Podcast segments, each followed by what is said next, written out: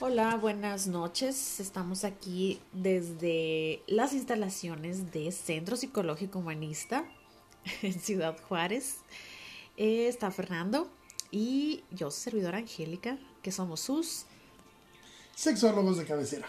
Muy bien, te agarré curva. sí. sí, ahora estamos grabando desde aquí del consultorio, entonces si oyen así ruidos extraños, intensos, pues se quedaron las energías aquí guardadas. no se crean. Bueno, pueden escuchar de todo, pueden escuchar llantos, risas de niños, risas, este, lamentos, quejidos, de todo, de todo. ok. Eh, bueno, ¿cómo pasaste Día de Acción de Gracias con este clima invernal que ya llegó por fin? a mí no me hace tan feliz el clima invernal como a ti. A mí sí. a mí me da mucho pío. Eh, pero bueno, qué rico, me encanta, trato de disfrutar de todas las estaciones del año y este ya disfruté del verano y ahora corresponde disfrutar del invierno con mucho gusto. Muy bien. Y pues la cena, ¿verdad? Que es lo, rico. Y el, pavo El pavo y la reunión familiar. Ok. Entonces hoy es un tema, vamos a tratar un tema este muy con mucho mito, con mucha desinformación y es una de las preocupaciones principales que inunda la mente de los hombres. Principalmente de los hombres. Principalmente de los hombres. Y es la pregunta clásica de ¿el tamaño importa? Cuestiónenselo. Eh, recuerden cuántas veces ha rondado por su cabeza, cuántas veces ha ocupado, les ha quitado horas de sueño para ver eh, si las dimensiones específicamente de, del pene son las adecuadas, eh, si están dentro del promedio, si son las que se esperan por parte de su pareja. Entonces empieza esta cuestión desde bien temprana edad, casi casi de la infancia, ¿no? ¿Cómo la ves? Sí, mira, habíamos en otros podcasts antes estamos platicando sobre la la cultura romana, que nuestra familia y nuestra cultura viene de la, de la tradición romana. ¿sí? Entonces, eh, recuerdo que platicamos en, en, ese momento que antes de la cultura romana estaba la cultura griega y a la cultura griega le importaba más la armonía, ¿sí? entre ellos la armonía corporal. La estética. Sí, pero... El equilibrio. El equilibrio, ¿sí? que no se saliera nada de, de, cierta proporción, las proporciones corporales. ¿sí? Entonces vemos la obra de, de, Miguel Ángel y todo eso del Renacimiento, que está muy basada en toda la parte griega. La Venus de Milo no tiene eh, los senos como la Titanic, ¿sí? Este, el, el, el, eh, el David tiene un, un, un, pene de tamaño proporcional al, al cuerpo de, de, él, ¿sí? Pero el David mide 5 metros. Pues ya fuimos a ver el otro día. Sí, la réplica. Y, sí está grande. El no, está como de más de 20 centímetros. Si lo ves así como en. Sí, en proporción, hasta pensarías que tiene un pene chiquito, pero no, ¿verdad? O sea. No, además, ¿Qué estaba haciendo el David cuando le tomaron la foto para hacer ese, esa escultura? Peleando con Goliat. ¿Y tú crees que el pene va a andar así como que muy feliz y muy contento? muy erecto? Por supuesto que no, debe haber estado retraído porque, porque estaba asustado. Por muy valiente que fuera David, estaba asustado. Pero de todas maneras guardó Miguel Ángel la proporción corporal en eso. Mm. Cuando pasamos ya con toda la cultura romana, estamos hablando de que el pene se convierte en un símbolo de poder y de dominio y de, de represión. ¿Sí? Entonces, eh, pues si mi intención es reprimirte, pues entre más grande tenga el instrumento de represión, más poderoso soy. ¿Sí? Y los romanos se olvidan de la belleza y se centran en el poder y en la autoridad y en, y en sus capacidades bélicas y todo esto. De conquista. Ajá. Entonces, en ese momento, toda esa cultura romana se viene para acá con nosotros, ¿sí? Con toda la educación católica, ¿sí? Y entonces se convierte el pene en un instrumento de poder, en un instrumento de dominio, en un instrumento de, de control. La pregunta es, Oye, ¿y en Grecia había violaciones? No, porque no había necesidad. Si las orgías todo el mundo se la pasaba padrísimo, no había que forzar a nadie, todo el mundo colaboraba por su propia voluntad. Y, y, el sexo no era malo ni pecado ni un elemento de control. Sí, incluso si yo te invitaba a tener sexo, era así como si te invitara a cenar o te quisiera compartir algo bueno mío. ¿sí? Y con los romanos se convierte en algo malo o en algo que te tengo que forzar a que aceptes. Entonces, todo es, eso que tenemos guardado de si el tamaño importa, se debe a ese tipo de, de proporciones corporales relacionadas con el poder. Si mi pene es más grande, yo tengo más poder que otros hombres, ¿sí? Porque tengo la creencia falsa de que a las mujeres, a todas las mujeres les importa más un pene grande que un pene de tamaño normal. y, y, entre mujeres también se extiende mucho el mito de, de que es necesario tener un, una pareja con pene grande para tener una satisfacción elevada, ¿verdad? A la hora de la penetración. Pero es el mito, o sea, es el de dientes para afuera, porque realmente la vagina eh, no necesita de mucho para estar estimulada y para tener la vagina es sencilla de trabajar. Hay algo bien importante. Son plus que están chidos. ¿Yo para qué quiero que mi pareja tenga unos senos grandes? ¿Para que amamante las crías? Pero como decía mi tía Enriqueta, no porque las mides más chichonas son más lecheras. ¿Sí? Entonces, ¿yo para qué quiero que tengan las nalgas grandes, la cadera ancha? Pues para que no batallen a hacer mi cría. Pues existe la cesárea en estos tiempos. Son como características que ya no tienen función, por decirlo de alguna forma. Sí, pero que me gustan, ah, que son atractivas para mí como hombre. Unas caderas anchas, unos glúteos prominentes, unos senos voluptuosos, son atractivos sexual y yo digo, ah, esa persona es muy sexual porque tiene muchos atributos, ¿sí? Y seguramente en el ámbito femenino también, oh, este hombre tiene un pene grande, garantiza placer sexual. Ok, lo asocian a eso, pero desde el desconocimiento. Y la ignorancia. Y el mito y el tabú. Normalmente, el, y esta historia me encanta platicarla porque cuando yo estaba estudiando la carrera de psicología hace muchos años y tomé mis primeros diplomados desde la carrera, yo empecé a tomar diplomados en sexualidad humana, se hablaba de que el pene promedio de los hombres en nuestro país era de 16 centímetros. Erecto. Sí, un pene erecto era de 16 centímetros. Y entonces, eh, ese, era, ese era así como los sexólogos cuando hablamos de dimensiones, hablamos de 16 centímetros promedio. Muy bien. Pero en una encuesta que se realiza este, eh, por un Instituto Nacional de Sexología o algo así, en el 2009 más o menos, resulta que el pene mide 13 centímetros. Y entonces yo en promedio. En promedio 13 centímetros. Porque me imagino que habrá muchos casos más chicos y muchos casos más grandes, pero así en un promedio. estadísticamente hablando. que, que la mayoría miden 13 centímetros. Algunos miden 12, 11, 10, 9, 8. O 14, 16. 14, ¿sí? Pero yo me pregunté, ¿dónde quedaron esos 3 centímetros? En 20 años, del 80 al 2009, 30 años, el pene enchiqueció. ¿Sí? 3 centímetros. Oye, para un pene es mucho enchiquecer. O sea, ¿de dónde, dónde quedaron? ¿Sí? Y lo que pasa es que en la encuesta en la que, de la que yo supe que se realizó también se realizó en todo el país, era preguntarle cuánto mide su pene. No, pues mide y, y, le echaron 3 ah, centímetros más al promedio. O se lo midieron, Dios sabe cómo va. Con una regla de la primaria. O con una cinta de medir, o con un este una cuarta, o con un pulgar. o con una cinta de, de esas de, de, la costurera. ¿Sí?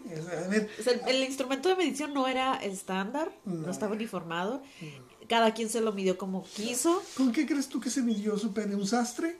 Pues, con su cinta, de, ¿Y, el, ¿Y el electricista? Con una cinta metálica. y el maestro, pues con una reglita de escuadra. Una escuadra. Ajá. Entonces, cuando se utiliza un mismo, un mismo método y un, un, un, un parámetros iguales, estandarizados, le perdimos 3 centímetros a la Entonces andaban sobrevalorando. Sobrevalorando el. Y luego aparte le agregabas uno más por sí. sí, sí, sí, más vale poner uno para que yo no te entumes. ¿Cómo dice? Más vale pasarme a no. Ajá, más vale que eso sobre y, no, que, falte, ¿no? Y entonces, eh, no es que haya cambiado de, de, tamaño el pene, es que se midió, se sacó un promedio y, y, sale eso. Ahora, desde los, el Kama Sutra, nosotros estuvimos platicando de eso, existe la división de grande, mediano y pequeño, tanto en los tamaños del pene como en los tamaños de la, de la vagina, ¿sí? Entonces, eh, hay tamaño grande que es de más de 16 centímetros, ¿sí? hasta los 19 o 20, y hay tamaños menores que son de los del 9 hasta los 6.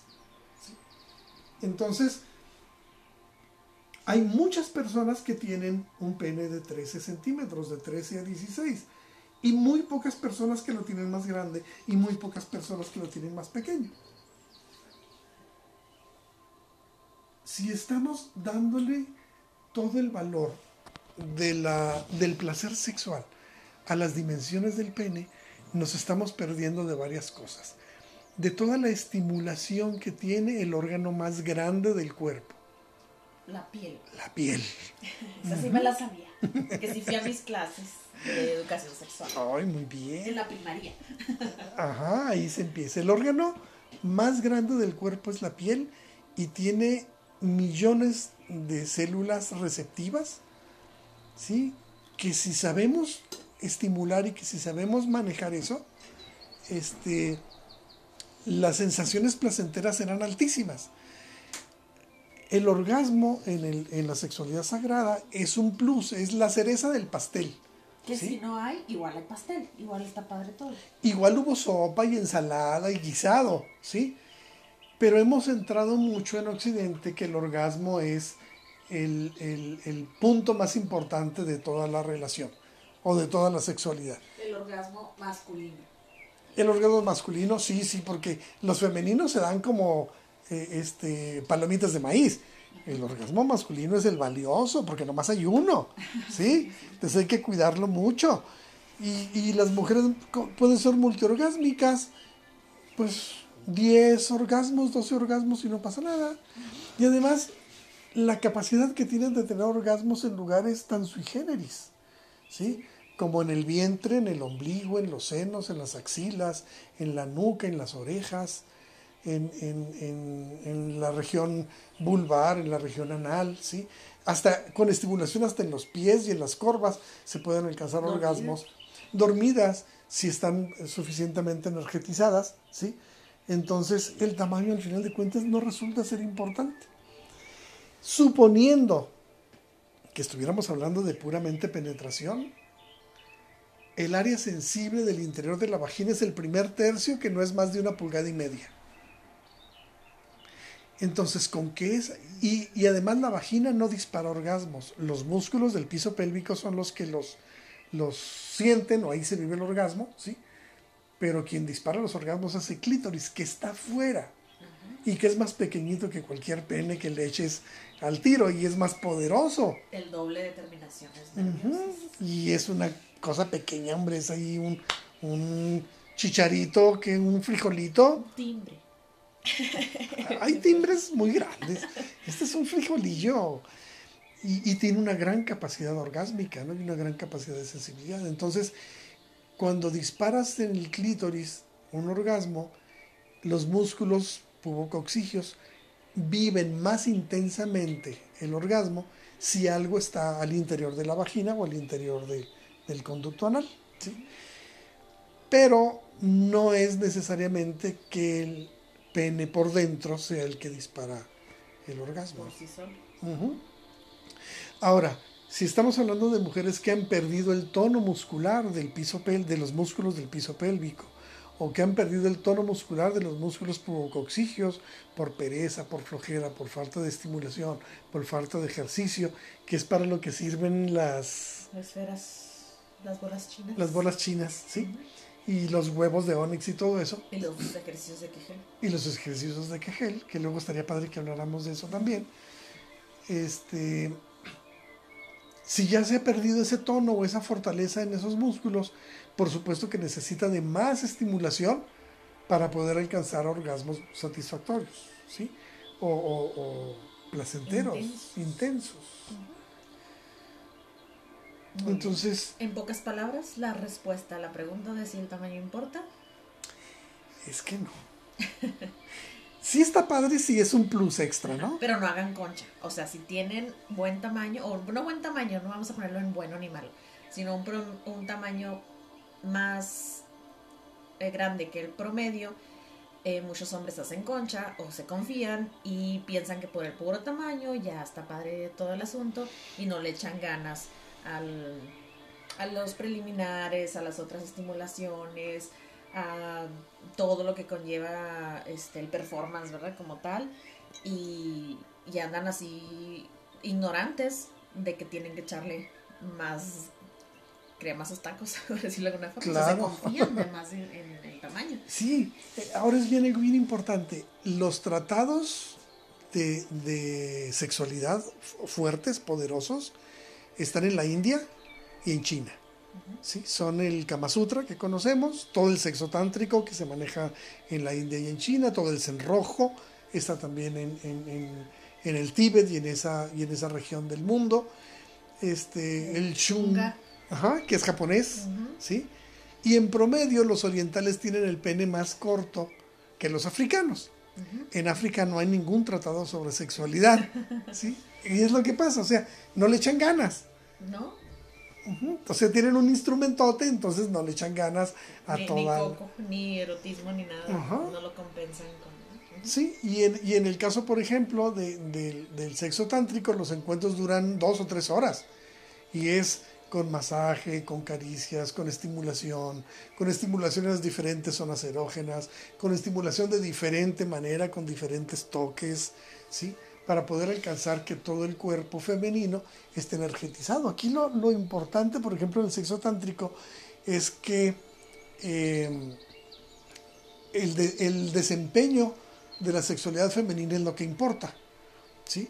Porque la mujer es un, una antena que atrae energía en, en las creencias del, del Zen. Una, la mujer atrae energía ki o energía chi del universo y el hombre se aprovecha de eso. O sea, ya que estás energetizada, ¿qué tal si me compartes un poquillo, no? Este, y, y, entonces lo, lo, fuerte está en provocar o generar que ella tenga esa, eh, eh, esa recepción de esa energía y que la distribuya. Entonces, eh, que no sea un parámetro de, de selección, ¿sí? sin considerar otras, otras características de la persona, ¿sí? Pudiera no tener un pene grande, pero ser un gran amante, y pudiera tener un pene grande y no ser un gran amante. Igual en el caso de las mujeres, pudiera tener ser muy bella y tener unos hermosos senos y unos glúteos este, envidiables, ¿sí? Y sin embargo no tener eh, capacidad energética y su desempeño. O confianza en ella misma. claro. Entonces hay muchos atributos que son más valiosos que, que las dimensiones corporales. Muy bien. Bueno, pues ahí están despejadas eh, por parte del sexólogo Fernando González las dudas respecto al tamaño y acuérdense que nos pueden encontrar otros capítulos, otros episodios de, este podcast de Feria y sus sexólogos de cabecera en Spotify. Em, háganos llegar sus comentarios, en redes estamos en Instagram, yo estoy como psicosexóloga Angélica Alcalá y Fernando está como sexólogo Fernando González. Acuérdense que también pueden em, solicitar terapia psicológica, terapia de pareja en Centro Psicológico Humanista de aquí de Ciudad Juárez, Chihuahua y el teléfono es el 656-326-5314. ¿Okay? Un abrazote a todos, cuídense mucho del frío y porque impacta en el tamaño. ¿Ok? Sí, el frío impacta en el tamaño, por favor, no se expongan al frío, puede ser muy peligroso y van a batallar para encontrarlo. ok, nos vemos, bye.